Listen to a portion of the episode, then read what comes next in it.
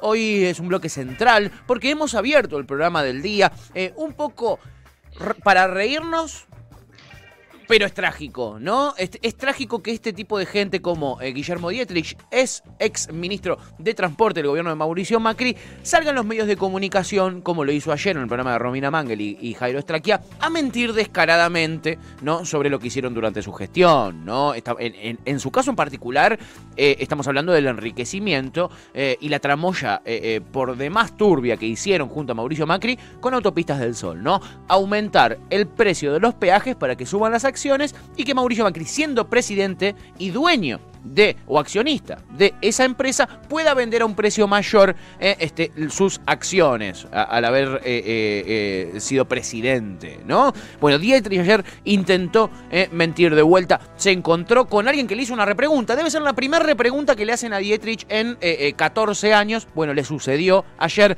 lo hemos visto Mauricio Macri, hemos entrevistado a Sergio Chousa el lunes, porque Mauricio Macri también sale a hablar de deuda, a mentir descaradamente, a decir que el gobierno de Alberto Fernández endeudó más que el suyo, eh, a, mentirnos en la cara, a decirnos que el Fondo Monetario no es un prestamista de última instancia, sino que es un organismo que premia a los que se portan bien, aunque todos sabemos que es mentira, pero tiene esta posibilidad de salir a hablar y mentir a cara de perro. Por suerte, chickens, por suerte existe el buen periodismo, como lo veíamos ayer a Jairo Straquia repreguntándole a Dietrich, y por otro lado también los buenos políticos y eh, periodistas también y comunicadores. Es el caso de eh, Marcelo Koenig, que ya ha hablado con nosotros en este programa en distintos contextos. Recordemos, eh, él ha hecho, es el autor del libro Se robaron todo, un libro del que hemos hablado y que denuncia con mucha información lo que fue esta tramoya con Autopistas del Sol, por ejemplo y Mauricio Macri, el ministro de Transporte de su gobierno, Guillermo Dietrich. Bueno, hay una continuación de ese libro.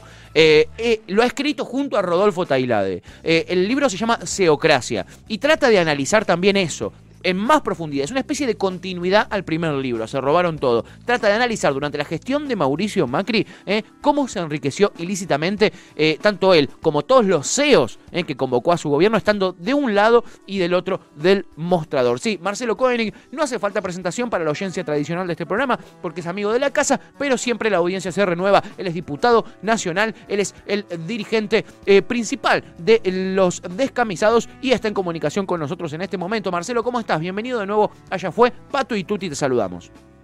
¿Qué tal, Pato? ¿Qué tal, Tuti? ¿Cómo andan? Bien, como siempre, eh, eh, como siempre un placer, Marcelo. Eh, la verdad es que hoy abrimos el programa con eso porque nos impacta, la verdad, el, eh, la, caradurez de ciertos dirigentes que han estado a cargo de manejar nuestro Estado, que se han enriquecido ilícitamente y que después salen en los medios de comunicación. No sé si tuviste la oportunidad de verlo ayer a Guillermo Dietrich en eh, el canal América, eh, conversando con Jairo Straquia. No, vos sabés que no, no, no tuve oportunidad de escucharlo. A veces eh, para preservar mi estómago trato de no escuchar a esos caras de piedra que después de haberse afanado todo, después de haber destruido la Argentina, eh, nos dan cátedra de moral y de ética y de cómo se solucionan los problemas de los argentinos. Pero no, no, lo escuché ayer a, Dietrich, pero tampoco me sorprende, ¿no? Dicen cualquier barbaridad. Clara, claramente ellos fueron cómplices de, eh, el enriquecimiento ilícito de Mauricio Macri, que las decisiones fueron los que implementaron que las decisiones de Mauricio Macri beneficiaran el bolsillo de Mauricio Macri.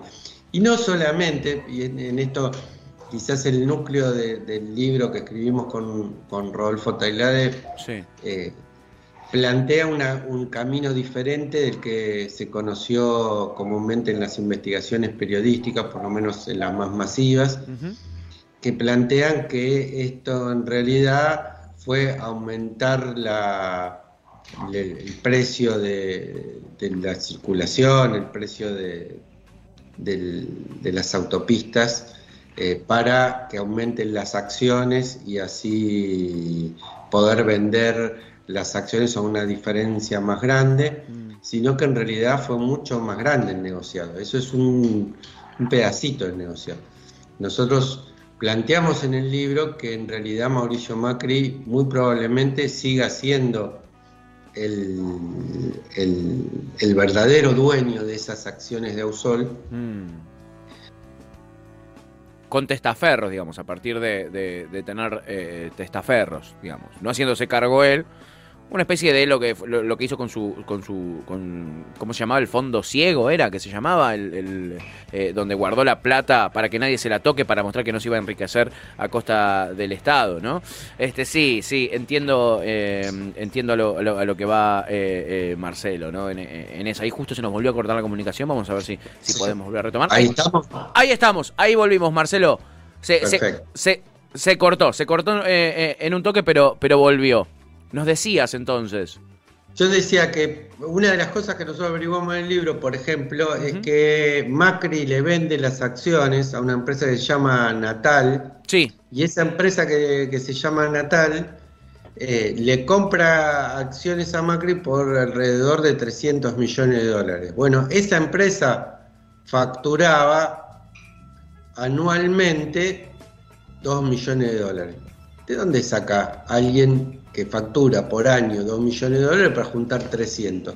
¿Cómo lo hicieron eh, hacer, eh, pasar? Bueno, lo hicieron pasar porque eh, se trajeron desde afuera, blanquearon en la famosa ley de blanqueo esa que hizo Mauricio Macri, que encima ni siquiera la impulsó solamente en el Parlamento, sino que la modificó con la reglamentación, incluyendo también eh, a los familiares, porque la ley específicamente, como se votó en el Parlamento, decía que quedaban afuera no solamente los funcionarios públicos, sino también los familiares, y extendió la reglamentación a los familiares, y el padre de, y uno de los accionistas de Natal trajo de golpe esos 300 millones de dólares para blanquear.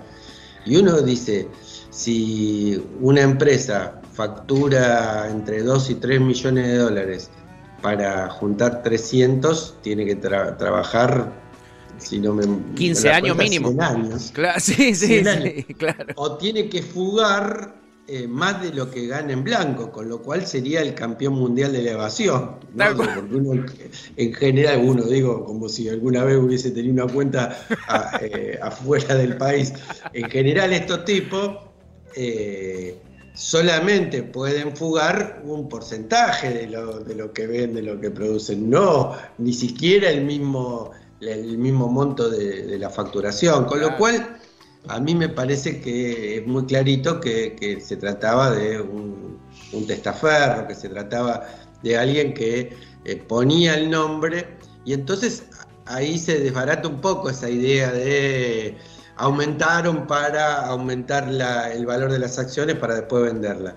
Y el núcleo real de, toda esta, de toda esta estafa al Estado y al pueblo argentino tiene que ver precisamente con la renovación del el contrato por que fue anticipada porque vencía en el 2020, pero se ve que los muchachos no se tenían mucha confianza que iban a ganar el 2019 y bien hicieron, lo adelantaron dos años el vencimiento y prorrogaron ese vencimiento hasta el 2030.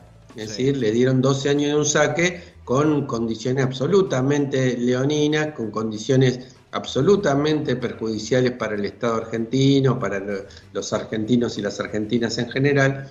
Y ahí está el curro verdadero, ¿no? El curro verdadero es que durante 12 años se garantizaron una buena entrada de guita. Y para que todo el mundo vea cómo es esta, esta cuestión. Una de las eh, cuestiones que esa renovación de la concesión plantea es precisamente que eh, no importa el flujo de tránsito real, sino que el Estado le garantiza un piso mínimo de flujo de tránsito.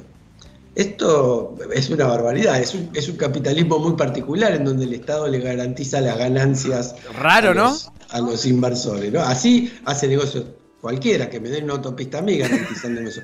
Por eso es que Ausol no, no, no, no, no puso el grito en el cielo cuando en el medio de la cuarentena más dura prácticamente no podía circular gente. Es igual se la garantizábamos todos nosotros con la plata del Estado las ganancias que iban a tener. Total. Bueno, eh, si no me equivoco, en el comienzo de este año ellos pidieron una actualización de la tarifa, eh, avalados por eh, lo que cerraron con el gobierno de Mauricio Macri, por encima del 250% de, de, de, de, lo que cobran en peaje. Cosas de otro planeta y que le quedaron servidas gracias al gobierno de Mauricio Macri. Todo el tiempo, porque esto, esto es parte de la metodología desde su origen. Subcapitalizar la empresa. Es decir, ellos invirtieron en esa, en esa empresa alrededor de 89 millones de dólares. Ahora, el costo de hacer esa, esa, esa autopista, dicho por ellos mismos, porque subcontrataron una empresa que eran ellos mismos, exactamente los mismos socios, pues aparte como se desconfían entre ellos, tenían hasta los mismos porcentajes, o sea, cosa que alguno lo mexicanea a otro. Tremendo. Eh, y eh, decían que salió alrededor de 280 millones de dólares hacerlo. Entonces la empresa siempre estuvo con deudas, siempre estuvo sobreendeudada. Mm. Eh, en los 20 años, los primeros 20 años de concesión, logró ingresos por más de 2 mil millones de dólares y yo les aseguro que la diferencia entre los 2 mil millones de dólares y los 280 que, que, significó construirla, eh, no fueron al sueldo de los trabajadores, al mantenimiento de la autopista, ni ninguna de esas cosas, fueron al bolsillo de ellos mismos. Entonces, de alguna manera, estos mecanismos de aprete, de mantener a la empresa permanentemente en deuda, lo que hacía es que estuvieran pidiendo eh, todo el tiempo aumento, porque si no la empresa iba a fundir, que pedían eh, tener más años de concesión, porque si no, no iban a recuperar la inversión, etcétera, etcétera, etcétera. Es un, como diría un periodista de policial, es un modus operandi. Exacto. ¿Qué, qué es lo que hace que eh, cosas tan burdas, ¿no? Eh, y que además donde hay evidentes pruebas que demuestran que estas cosas son así, ¿por qué es tan fácil salirse impune de esto, ¿no? Porque más allá de los juicios y de lo que sea, es como que igual pareciera que no hay consecuencias eh, por hacer semejante barrabasada dentro del sector público, siendo gobierno nacional, no importa, no pasa nada, está todo bien. Digo, sí, bueno, un juicio, sí, digo esto, pero no, no, no hay tales consecuencias. No es la primera vez tampoco eh, que estas personas eh, se enriquecen ilícitamente a costa del Estado y se los ve y, digo, y siguen ahí candidateándose a elecciones. Bueno, hay, hay varias cuestiones con esto, ¿no? Digamos, eh, una tiene que ver con que hay que ponerse a investigar seriamente estas cosas, ¿no? Porque estas cosas, si uno las mira superficialmente, sí puede pifiarle el cachazo. De hecho, el periodismo en general, cuando investigó este tema, eh, le erró en, cuál era el verdadero negocio de ellos. Eh, quien realmente hizo la más seria investigación sobre el tema fue la intervención que decretó Cristina en el año 2009, pero que durante un montón de años hizo la plancha, pero en el año 2014, entre el año 2014 y el 2015, produjo 50 informes que, en donde eh, estudiando los balances, estudiando seriamente las cuestiones de la empresa, lo que hace es mostrar cuáles fueron los mecanismos a través de los cuales lo hicieron. Porque esto también hay que decirlo, esto está hecho de modo tal que, que se le escapa a cualquier, a cualquier no especialista, ¿no? Digamos, evidentemente hace falta entender de balances, de cuestiones jurídicas, de cuestiones contables, de cuestiones impositivas, para lograr, porque ellos tienen eh, abogados de primera, ¿no? Pueden tener políticos de segunda, como el propio Macri, pero abogados tienen siempre de primera. Entonces, esto está todo blindado, pero eh, uno puede entrar a desarmar ese mecanismo de blindado pero hay que ponerse y hacerlo, ¿no? Siempre es más fácil correr atrás de la noticia de, la foto de Olivos o la foto del cumpleaños de Lilita, de un lado o del otro, que ponerse a investigar seriamente este tipo de, cuestiones que hacen a, las condiciones de la dominación en la Argentina. Es un trabajo gris, es un trabajo aburrido, leer los balances yo les aseguro que no genera ninguna... Ningún placer. Ningún placer. Ahora, la verdad es que me parece que esto hay que hacerlo. Y la otra cuestión que también sucede, porque esta investigación terminó en una denuncia de OCOI, que era el organismo de control que el propio Macri desbarató en su gestión, eh, eh denunció unos días antes de la asunción del propio Mauricio Macri, penalmente a Mauricio Macri, y ahí está la otra parte del asunto, ¿no? Eh, una es la superficialidad en, la, en, el abordaje de estos temas complejos, y el otro tema es la complicidad del Poder Judicial. Esa causa cayó, magia de la naturaleza de los bolilleros de, del, Poder Judicial, en la jueza Arroyo Salgado. Qué casualidad. Qué casualidad. ¿Recuerdan quién es la jueza? Por supuesto. La, mujer de Nisman y además quien está pidiendo que le caiga ahora la causa, pidió ella que le caiga a ella, eh, porque fue en Olivos la reunión de Alberto con Fabiola en el cumpleaños, pidió que le den la causa a ella. No sabe las intenciones que tiene, ¿no? Sospechá un poquito. No, claro, no. Tremendo. Claro, es clarito, es clarito que Ahí hay un problema realmente serio de la Argentina, que si nosotros no democratizamos el Poder Judicial, ese Poder Judicial va a ser permanentemente cómplice de los grupos económicos porque tienen intereses intervinculados. Y entonces me parece que ahí hay una, una cuestión de también que hace a la pregunta que hacía Tuti de por qué estos tipos siempre están impunes. Y bueno, primero porque no se investiga seriamente y cuando hay organismos que yo como la UIF en la época de Pepe Batela que realmente se ponía a investigar, eh, cambia de gobierno y la destruyen todo y ponen a alguien de, de los grupos sospechados del lavado de dinero, lo ponen al frente de la UIF y después cada vez que viene un gobierno popular hay que empezar totalmente de cero, armar los equipos, armar la gente que realmente esté dispuesta a, trabajar en la investigación de esto. Y por el otro lado, la complicidad de un poder judicial que cada vez se parece menos a la justicia. Sin duda. Eh, ahí reivindicando la, gestión de José Batela, que quedó olvidada, la verdad, pero que fue una gestión que realmente se dedicaba a investigar en la Unión, de, eh, eh, en la UIF, ¿no? en la Unidad de Investigación Financiera. La verdad que ahí, ahí por ahí pasa todo, ¿entendés? Es, tremendo. Em, la verdad es que yo veo como, está bien, el caso de las autopistas nos sirve como un caso testigo, ¿no? De esta, de esta, de esta corrupción y de este, y de este mito cumplido de los empresarios enriqueciéndose a costa del Estado. Este libro Seocracia nos aporta un montón de datos claves que eh, eh, van de la mano con lo que decía Tuti, ¿no? Si tenemos todos estos datos concretos que eh, vos y Rodolfo muestran en el libro, dato concreto de verdad, les recomiendo que lean Seocracia porque está todo muy detallado y además hay algo muy interesante que es a lo que quiero ir ahora, Marcelo, para, para con de, ir para ese lado y, no sacarte más tiempo, que sabemos que estás a full, y es que ustedes en el libro además hacen una especie de secuenciación entre todas las medidas antipopulares que fue tomando el gobierno de Mauricio Macri y eh, eh, los mezclan con cifras y con hechos que iban sucediendo a la misma vez, este, eh, demostrando cómo las personas más ricas de nuestro país estaban aprovechándose del Estado y utilizando el Estado para este, sus negocios. El caso de autopistas no es el único, es, el, es un caso testigo de todo lo que sucedió y que ustedes muestran en el libro.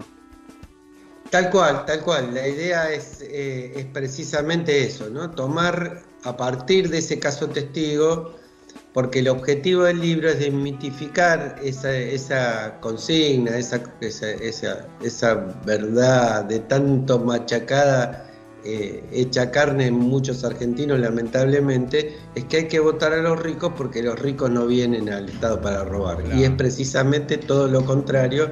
Y esto es lo que tratamos, como vos bien decís, de mostrar con hechos concretos, con, números concretos, no con consignas, sino decir, bueno, eh, con la autocontratación por la basura se llevaron tanta cantidad de plata, Digamos, eh, estudiando incluso una, que me, una que me viene a, la, cabeza, ¿no? Digamos, una de las cosas por las cuales van vaciando a Usol es el tema de la contratación de eh, asesoramiento técnico. Yo decir, para, en una autopista después de 20 años de concesión todavía necesitas asesoramiento técnico. Y no lo tenías vos, que los pliegos decía que vos tenías que tener capacidades técnicas para, bueno, pero además de eso, nos pusimos a estudiar eh, cuánto pagaban ese asesoramiento técnico. Bueno, y el asesoramiento técnico lo pagaban eh, eh, lo financiaban con la capacitación de sus propios empleados, capacitación que salía más cara que un, hicimos las cuentas, ¿no? Dividimos la cantidad que, ellos asignaban en sus balances a la capacitación por la cantidad de empleados que decían capacitar y salía más caro eh, esa capacitación que hacer eh, una maestría en Harvard. ¿no? realmente. alta capacitación. o nos estaban estafando. Sí, sí. Es, muy fácil la conclusión. O eran unas capacitaciones de la puta madre también. Ah, me imagino. claro, tremendo.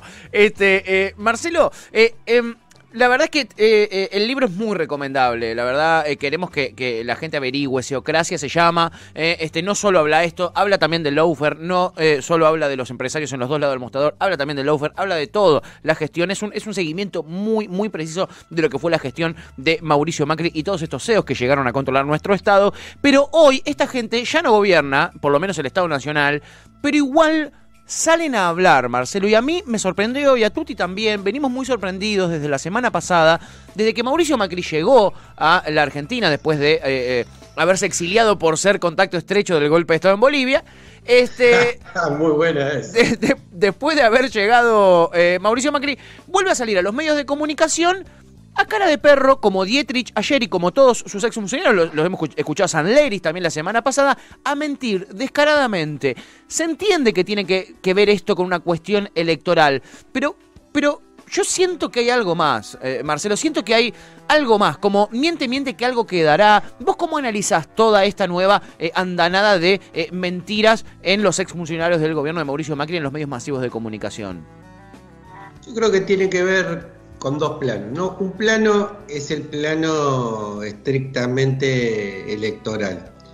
Eh, durante un tiempo, los que ustedes vieron que el PRO es mucho más disciplinado que el Frente de Todos en cuanto a cómo hace las cosas desde el marketing, qué palabras tiene que decir, qué palabras no tiene que decir.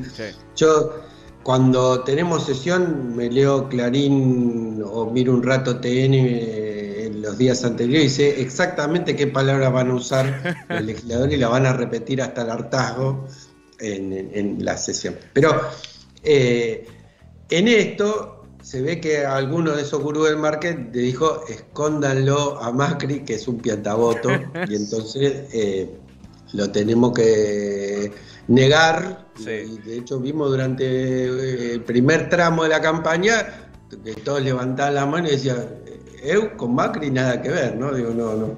Nunca estuve con él ni volveré a estarlo.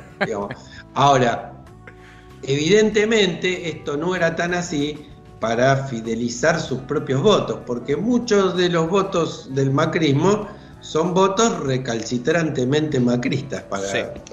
ser amable en la, cuestión. Entonces, me parece que esto tiene que ver un poco con eso, pero también tiene que ver con la interna de ellos ellos también tienen un interno y una disputa hegemónica al interior del propio frente. Y esto no implica que sean distintos. Yo no creo ni que la reta, ni que, ni que la Leona Vidal que saltó el alambrado y se fue para la capital, eh, sean una cosa distinta de, eh, de Macri. Ahora, entre ellos tienen disputa de protagonismo y de hegemonía, y en los últimos días hemos visto fuertemente cómo ese sector, que fue el que perdió la batalla de las listas, de hecho Macri se reunió con Vidal para apretarla para que vaya por provincia, y lo que le dijo Vidal en términos reales, mi jefe no sos vos, mi jefe es el pelado. Tal cual. Entonces, eh, claramente eh, ellos fueron los grandes derrotados. De hecho, Patricia Burlich, que era un número puesto para ser candidata en la capital, ni siquiera es candidata. Eh, ahora viene, una, viene, viene el vuelto. Digo, está bien, perdimos en esta, pero nosotros todavía somos dueños de un capital simbólico importante de la derecha en la Argentina. Así que vamos a. Eh, nos van a. Si alguno cree que haciendo cuentas no, nos, va a, nos va a callar, nosotros vamos a, a ocupar el lugar que por derecho propio nos corresponde, en una disputa de hegemonía que es absolutamente legítima al interior de esa de esa fuerza reaccionaria, ¿no? Claro, claro. Eh, lo entiendo, lo entiendo, lo comprendo y eh, suscribo también a tu eh, análisis, Marcelo. Te agradecemos muchísimo por haberte tomado el tiempito de hablar este, con, con nosotros. Son temas que justamente nos vienen, nada, picando un montón, nos, nos, queda picando un montón. Cada, cada día cuando arrancamos el programa, las declaraciones de los exfuncionarios del gobierno macrista. Y mira qué loco como esto, que es un libro que repasa algo que empezó a suceder hace seis años, los cuatro años siguientes, después dos gobiernos, todavía es actual, ¿entendés? Todavía sigue siendo actual. Tanto el libro Seocracia, que escribió con Rodolfo Tailade, como el del libro Se robaron todo, que el otro día lo traje aquí al aire y se los mostré a la, a la audiencia. Este, eh, nada, eso que pasó hace tanto tiempo sigue siendo ultra actual, porque las consecuencias las estamos pagando y las vamos a seguir pagando. Eh, eh, Marcelo, te agradecemos infinitamente por tu tiempo, como siempre, es, siempre un placer conversar con vos. te agradecemos por tu tiempo y por el laburo, el laburazo que hiciste junto a Rodolfo Tailade. También agradecerle a él que hace poquito habló con, con nosotros. Y nada, te mandamos un abrazo enorme y prontito volveremos a comunicarnos. Bueno, un abrazo grande y siempre me hacen sentir en casa en, en la radio cítrica y en particular ustedes. Qué grande, Marcelo. Te mandamos un abrazo enorme. Eh, diputado nacional, Marcelo Koenig, amigo de la casa, diputado nacional eh, por el frente de todos, ¿no? Recordemos el secretario general también de Descamisados, es abogado, es profesor universitario y es autor de varios libros. El último y el que nos convocó aquí, en verdad los dos últimos son Se robaron todo, que lo hizo solo, y después junto a Rodolfo de una gran investigación para sacar el libro Seocracia, que están más actuales que nunca, la verdad. Hermosa nota con Marcelo.